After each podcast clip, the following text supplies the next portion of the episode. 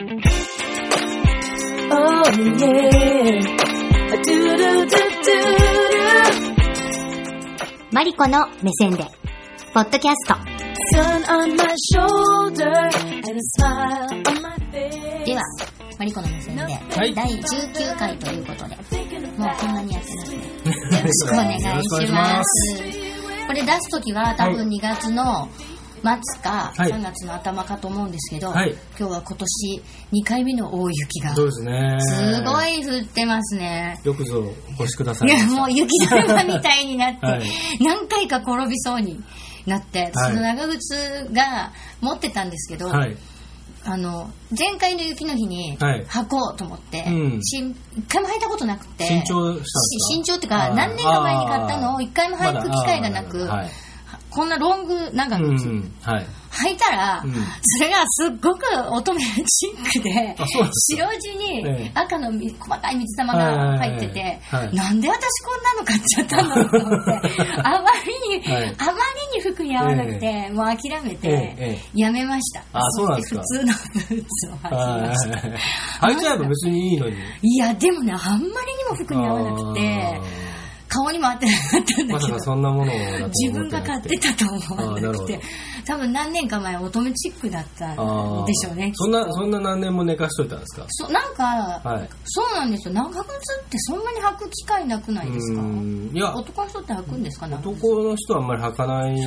まあまあそのねエリアにもよりますけど、うんうんうん。雨の日とかでもそんな履いてる人は見ないですよね、でしょ？でも最近女性の人たちはね,、長靴可愛いから結構みんな履いてますよね。そうですよね。普通にね。ね。そうなんですよ。多分だからまだあの専業主婦だった頃に、みんなお母さんとかすごい可愛いの履いてて、私も買おうとか思って、はい。買ったはいいがその後履く機会がなくっていうのが現実的にギョギョッとするようなものになってて、っていう感じだったと思うんですけど。それその長靴に合うようにすればいいんじゃないですか逆に。コーディネート的なものとか。ちょっとそのね。そうね。帽子をちょっとかぶってみるとか。被ってみるとか。うんそうだな。それはそれで面白いんじゃないですかね。本当ですか。うん、だもったいないじゃもないでったいないですけど、うん。服買うのも高いよね。まあ、服買わないまでも、うん。家持ってないとあれが合う服が。色目的。だって白地に赤の水玉ですよ、いや、いいじゃないですか。なんかもういや誰か。多分ね、そんなね、自分が思うほどね、うん。気にしてないと思うんですよ、周りは。いやもうちょっと若い子にあげようかなと思って。ああ。履きなよ。言う履きなよ。塗ってあげましょうか。え？何？いやいいいい塗ってあげまし 塗るとこまで来ちゃった、うん。書くんじゃ今よだれ出ちゃって。びっくりした、うん。あの落書き以上。白白いところ、黒かなんかで。あだってさ、綺麗に塗ってくれないでしょ？まだらでしょ？そうですね。ね、でさ油性ペンとかでキュッキュッキュッでしょ、うん。いや絶対履かない世界に一足しかない。いや感じ。いや お断りしますあ、そうですか。あの若い子に履きなよってあげます、うん。きっとその方がまだ塗られるよりはああ、長靴も浮かばれる浮かばれるってそうそうそうあ、なるほど。はい。多分そうだと思うんですけど、うんその、はい。すごい1回目の雪の日に、はい私あの新年会に呼ばれて、はい。呼ばれてとか呼んでいただいて、はい新年会というか打ち上げだったんですけど、はいあの去年あのちょっとだけ自主制作映画のエキストラはい。に出させていただいてそれの打ち上げだったんですけど、い。そこの監督さんにはい。朗読いつも朗読ライブ来てくださってせっかく来る来てくれるし朗読やってよって言っていただいて、うん。うん。うわそれはぜひぜひって言って、でこの本を読んでって言って、はい。リクエストしてくださったんです、でそれがあの西加奈子のはい「雫」っていう短編集に入ってるええ「木蓮」っていう話だったんです、ご存知ですか？西いや加奈子知らないです。知らないですか？はい。あのーえっ、とね、うん。私もその有馬さんっていう監督さんなんですけど、はい。有馬さんに西加奈子いいよって聞いてからはい。読むようになって、面白い面白いなんていうかなあのねすごいざっくりした文章をはい。書く方で、うーん。あのどちらかというと私はなんかイメージ的に大根おろしな感じ、ああはい。うん。うん。なでも、うん、でももうちょっと乾いてるのかもしれないんだけど、はい。なんかいい感じにざっくりした文章を書く、はい。方ですごい。イラン、テヘラン生まれの大阪育ち。もうなんか変わってでだから大阪弁の文体とかも結構はい。あって、あいわ、黄色い像を描いてるそうですそうですそうです。はい。そうですそうです、はい。はい映画ね、はい。見ました映画。いや、見てないであす。そうなんです、はい。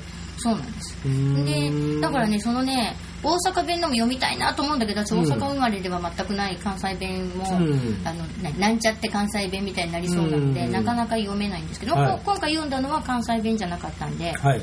よかったんですけどい多分普通に読むと多分1時間いかないぐらいうん。かかっちゃうんで、はい。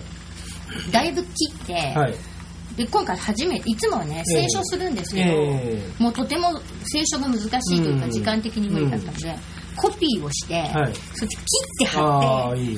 独自うんテキストを作はい。って、いいですね。結局30分ぐらいうん。な感じではい。読んだんですが、はい。読んだんですが、ええああのいいよよかったって言ってくださった方もいらっしゃったんですけど、うますぎるって言われて、うん。そうそうかうん。でなんかそのなんていうのすごいちょっとドラマチックすぎるうん。って言われてでうん結構セリフが多くて、うんあまあは話、ストーリー言ってないね私、あの簡単に説明すると、うんストーリーはうん。30代半ばの女性が、うん。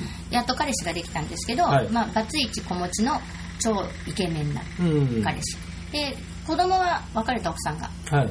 育ててるんだけどたまに、えーご主人が預か彼が預かるとはい。でまあどうしても仕事が忙しいある日うん。彼女が預からなきゃいけなくなって、子供もう子供大っ嫌いなんうん。うん。ですよ、だけど彼氏に嫌われたくないので預かって一日動物園に行くっていう、あ。うん。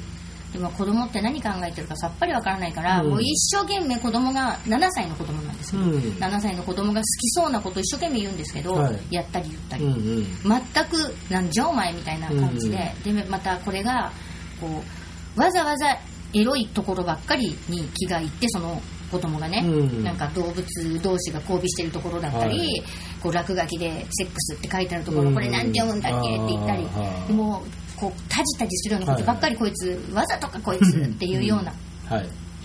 ことがあるんですけど結局まあそれはなんでそうだったかっていうことがまあ最後に分かるっていう話なんで、はいですけど、まあ、そのその彼女のなんていうのかな子供に接してる時の、はい。なんかちょっと頑張っちゃってるとことか、うん。彼氏にはすごく可愛らしく接してたり、はい。心の中ではてめえいい加減にしとけよって思ってるようなところとかを割とちょっとこうドラマチックにっていうつもりじゃないんですけど、うん。私なりにこう読んでみたんですけど、はそれがちょっとドラマチックすぎるとかって言われて、うん。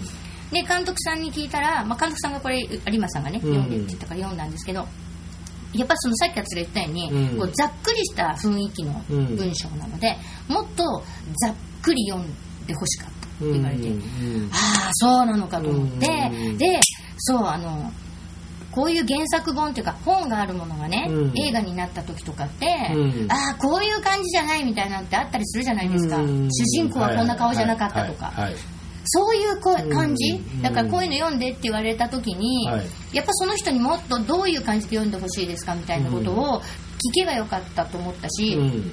私もこれはざっくりした文章を書く人だなと思ってるんだから、うん。じゃあそこをもっと活かせばよかったなと思ったり、うん。なんかやっぱその人の持ってるイメージみたいなのがあったりするから、うん。リクエストされた時はそれをもっとこう研研究っていうかうん。聞いて、そういう演出を自分でしなきゃいけなかったなと思って、うん。ついなんかこう文章がこうなこういう流れだからこうみたいな、うん。細かいことにとらわれてしまったなと思ったんですよね。でもう一回今度、うん。そうですよここ花崗山で、はいはい。えーちゃんとここで宣言したのであー3月の終わりに、はい、やる一人でやるよって言って、はい。やることにしたので、うん。これは一冊ちょっともう一回読んでみようかな、うん。でまあ、その時ざっくり読んでほしい人がいるか分かんないんだけど、うん。まあちょっとそのざっくりざっくりってでもどうやって読んでいいか分かんないんですよね。言ってはいますが、どんな感じなんだろう。なんかその下手に読むっていうのとも違うと思うんですけどそうですね。うん。でもどうしてもうん。なんだろう。あの下手に読む素人臭く読めとか、うん。普通に読めとかって言われるのが本当に一番ナレーションもそうなんですけど、うん。難しい、うん。またそこに突き当たっちゃった私も、うん。ナレーションの時もそうなんですけど。あのー映画とかドラマとか、まあ舞台もそうですけど、その演出うん。や脚本を、うん。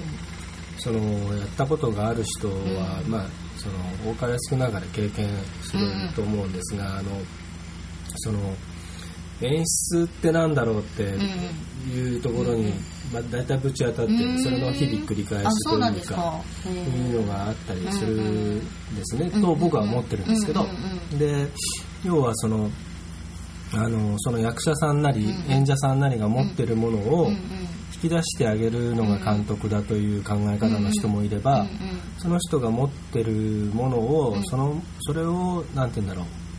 こう引き出すというよりも、その一番いいものをそのなんて言うんだろう。ピュアな状態でこう形にしてあげる手助けをするというふうに思う人もいれば、自分の思い描く通りに、その役者をちょっと言葉悪いですけど、うんうん。その駒として、うんうん。あの動かしていく、うんうん。でその自分の思い描いたストーリーなり、うんうん。キャラクターなりにうん。近い近づけていく、役者を。でその近づけていくためには役者側にもそれなりの技量とか、素養とか、うん、感性がないと、というふうに考えて、だから上手い人を選んで、そこにピースとして当てはめていくという人と要するにいろんなタイプ、いろんな考え方がうん。あると思うんですね。であのそれこそあのー北野武監督がビートたけし。あの人の映画作りの時はもうとにかく役者とかにもとにかく余分なことを一切するなってういう、んなことやったらもう使わないみたいな。余分なことっていうのは役者的に役者的に俺こうここでこうしたらいいだろうとかうん。まばたきもう一回してみようと思ったりとうん。かそういうことをするなってこと。うん。うん。どういう体でそこにいるいればいいってことなんですか？だからそれもその脚本がきっちりあるものではないらしいので、彼のものは。うん。その時にその監督のメモだったりとか、うん。イメージを伝えてそれをそのあの取って順もう本当に順取りに近い形で取っていくらしいんですけれども、うん。あの要するにもうへ下手すりゃそのなんていうんだろうそこに立っててもらって背中側から撮ってるショットだけでうんもうカットかけちゃったりとうんか、もうセリフとかうん。喋らさずにうん。ね、しかも顔も映さずにうね、ん。でもそこに立ってるその感じがいいんだとか、うん。それがダメなんだとか何が良くて何がダメなのか役者には分かんなくてもいいってんないところがたくさんあるみたいでだからそれに疑問を持ったりしてしまうと、結局はその撮影に乗れなかったりとかっていうのもあるみたいなんですけど、あのうーんまあもちろんだからその芝居とかストーリーを形作っていくためにはセリフも必要だし、な例えば泣くシーンであれば涙を流したりとか、ねうん。怒るシーンであれば怒りの表情とか。っていうのはう絶対必要じゃないですか、だからそれを要はそのあの役者が好き勝手にのびのびと自由に演,、演じるということをうん。やらせつつ、うん。でもそのその中で、ん。そもうどんどんそぎ落としていくみたいなことをやってるみたいなんですよね、うん。うん。だからだからその何が言いたいかっていうと、そのあのーあのー普通にやってよってうん。よく言っちゃう人多いんですけど、よくね。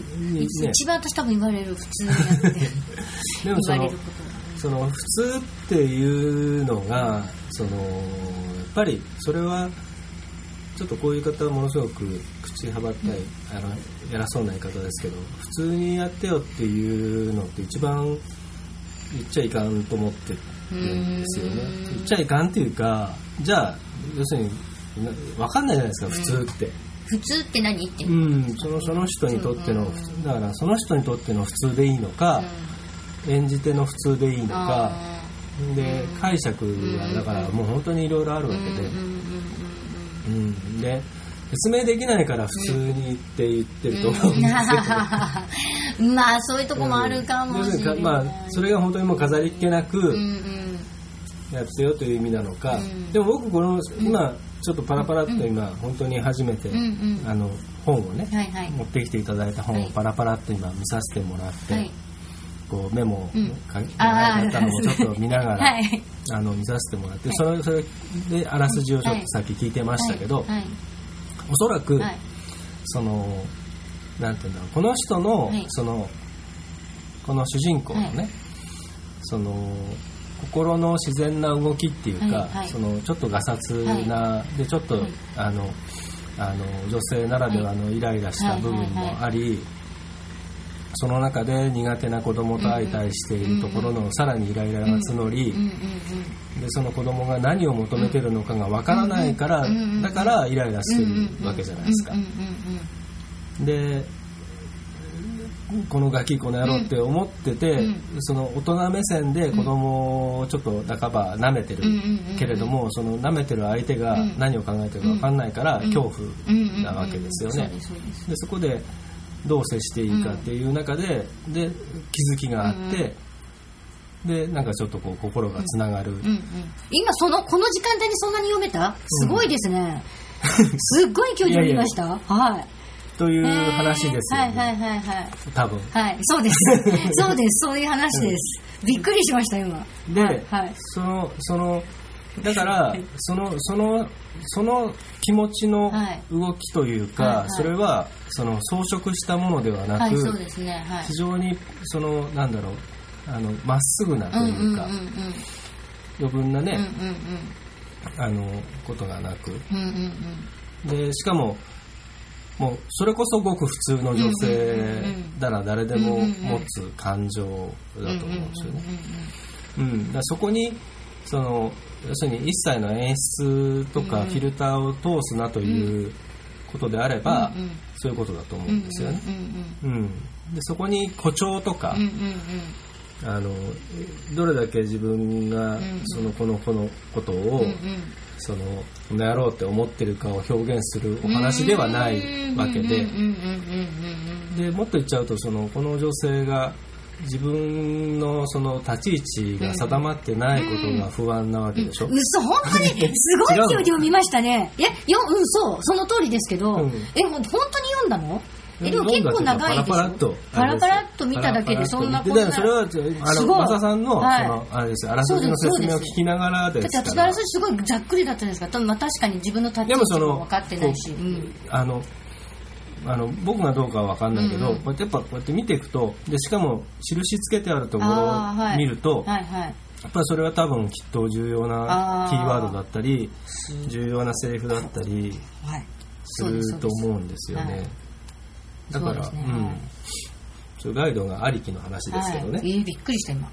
はい、うん。そうですそうです。だからその不安不安感とかの方がむしろ共感すべき点すべきって言うと変だけどうん女とこのしてこの西加奈子さんが表そうとしてるのはきっとそこだろうしでまたそのそこにいる主人公とあとその少女あ少女じゃない女の子ですよね。うんうん7歳だからマリちゃんっていう。そうなの。またこのクソ憎たらしい子マリっていう。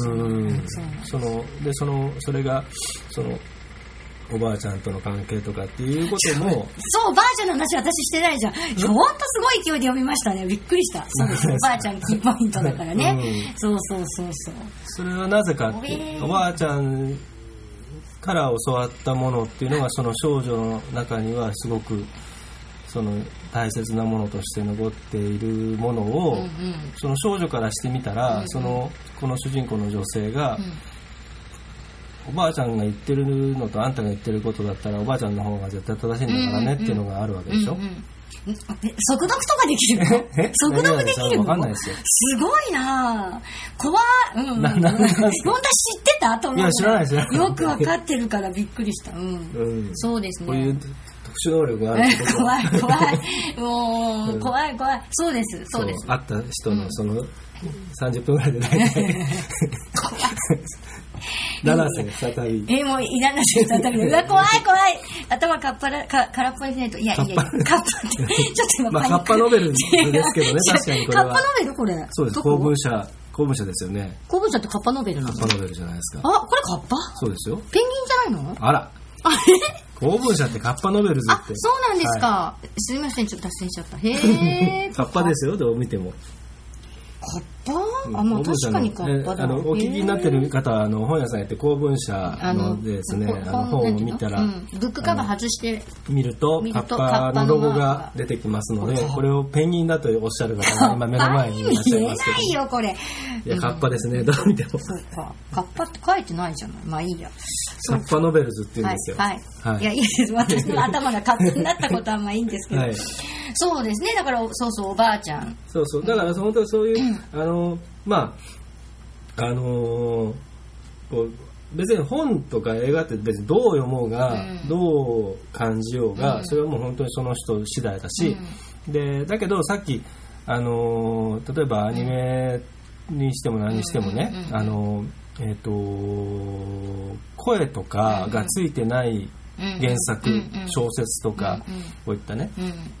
それをその実写化したりとか、うん。アニメ化したりした時に、その声優のイメージとかね、役者のイメージが、その原作のみんなが抱いてるイメージとうん。かけ離れてるっていうのはよくあることで、うんうんうんうん特に日本のうんうんあのそういう物語制作の中ではね、うんもうどうしようもないぐらいくだらないものがたくさんあるけれども、うんだからそのやっぱりイメージと違うんだよなーってなった瞬間にもうそのそれを聞いてる人とか見てる人っていうのは、違うフィルターを通してしまうじゃないですか。うん。自分のフィルターとどのぐらいどのくらいかけ離れてるかとかっていうものを確認するために見てしまったりとか物語を味わうとかねあのあとこの人の演技いいなとか思って見るんではなくなってしまうっていうかいやそれはまあ、うん、確かにそういうこともあるよなといううんうんうんことででもこれももうでも好みなんですよね。まあまあそうなんですうよね。ん。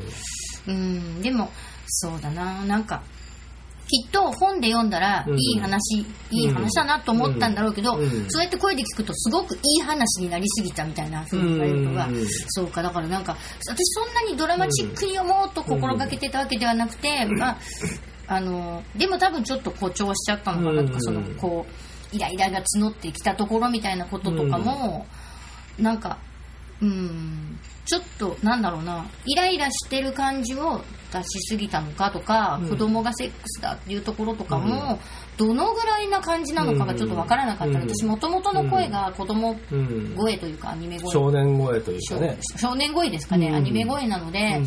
なんか普通にセックスだって言っても子供っぽくなっちゃうんですよね、それをなんか動物園に響き渡るぐらいの大きな声で言ったっていうふうに書いてあると、うん。どのぐらいで叫ぶとどうなんだみたいななんか考えちゃって、多分ね、まあ、おそらくそこら辺は考えすぎなところもあると思いますけどね。うん。例えば、その文字文字として、動物園中に響き渡る大声でその子は叫んだって書いてあったとして、でもそれをそのなんか映像的にとか、その音声的に表現するときは、必ずしもその本当に声が張り裂けんぐらいにまあさそうですね。声とか喉が張り裂けんぐらいうんに言っては言わなくても、そのそれが表現する方法は、ね、テクニック的にはいろいろあるわけで、うん見せ方とうんか、だから必ずしもその通りじゃなくてもいいんだけど、でも例えば、うん。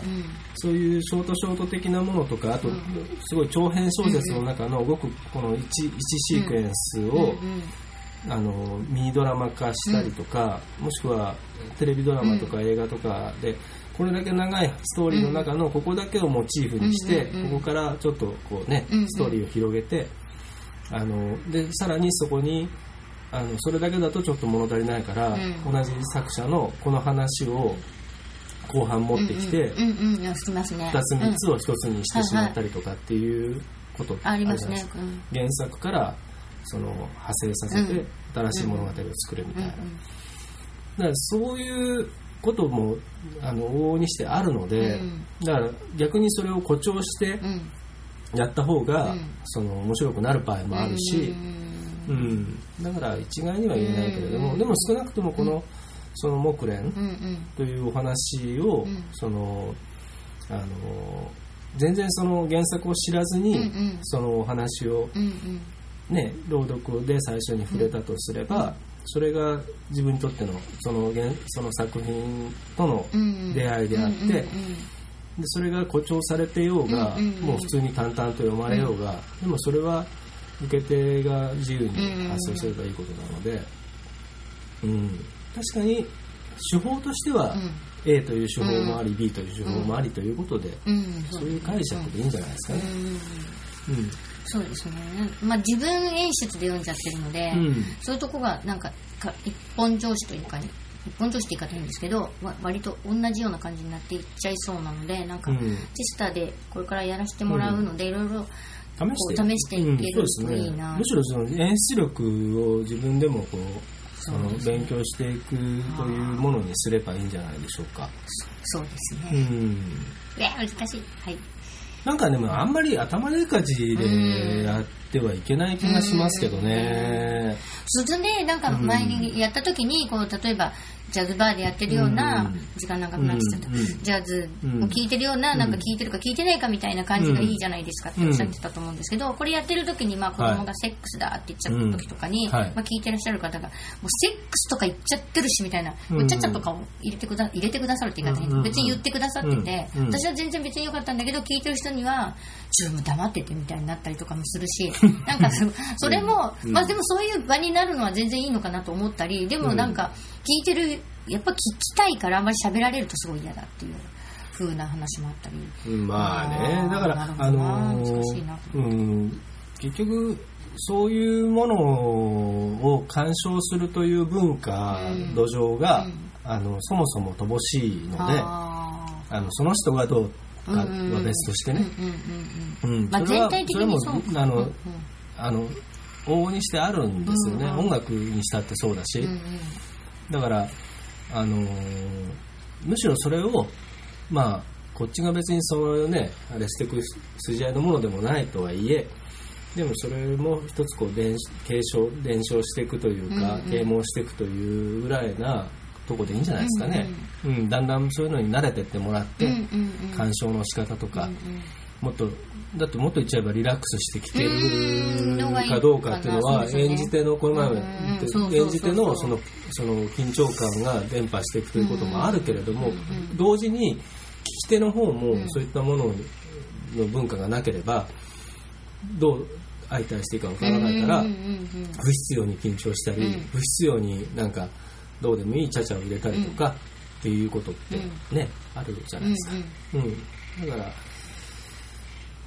っぱりそういう新しいもうちょっと大げさに言えば新しい文化を作っていくというぐらいの、気持ちで、うん気持ちで。あでさらに自分でも別に制約も何も形もないわけで、ルールも、うんうん。だから時には誇張してやってみて、ああ失敗したなっていうことが、もういいし、一回限りじゃないし、うんうんうん淡々とやってああこれいいなと思って。でもその次の作品で淡々とやったらダメだったとか、うん。もちろん作品によっていろいろあるじゃないですか、そうん。お客さんにもよるしそれはそうそうそう。それはもう本当それがライブなので、うん。うんそうですね、うん。音楽でも落語でもなんだって、うんうんお客さんが変われ変わって場所が、うん。同じ場所でやったって今日やったお客さんと明日やったお客さんが入れ替わってれば、やっぱり空気違うし、うん。そうですね、うん。怖いな。同じネタかけても、どんなに名人がやったって滑る場合は滑るし、そうでそれをいちいちこう極端に一喜一憂しすぎちゃっても、うんだと思いますけどね,、続けていくんだったらね、そうですね。それはそうだと思います、でその中でお箱を作って、あれ聞きたい。増田さんのあれ聞きたいなっていうのが一つできてくれば、うんそれそれは何回やっても、うんうん。あの自分でも自信が持てるし、うんお客さんもそういうだから歌でもね、まあまあそうですね。あれ聞きたいな最後あの歌やってくれねえかな、あやってくれたっていう、うんうんうんうんうんうんそういうふうになればいいんじゃないですかね。うん。うわーなんかそうそうだね。ちょっとえらい長くなっちゃったので、はい。はいでした。でした。まあ、チェスタでもう一回挑戦したいと思っておりますので。はい、はい、ちゃんとまた読ませてもらいます。はい、読んでみてください。はい、すいません、長くなりましたが、え、マリコの目線で19回ありがとうございました。はい、ありがとうございました。Having a great day. I'm walking on water.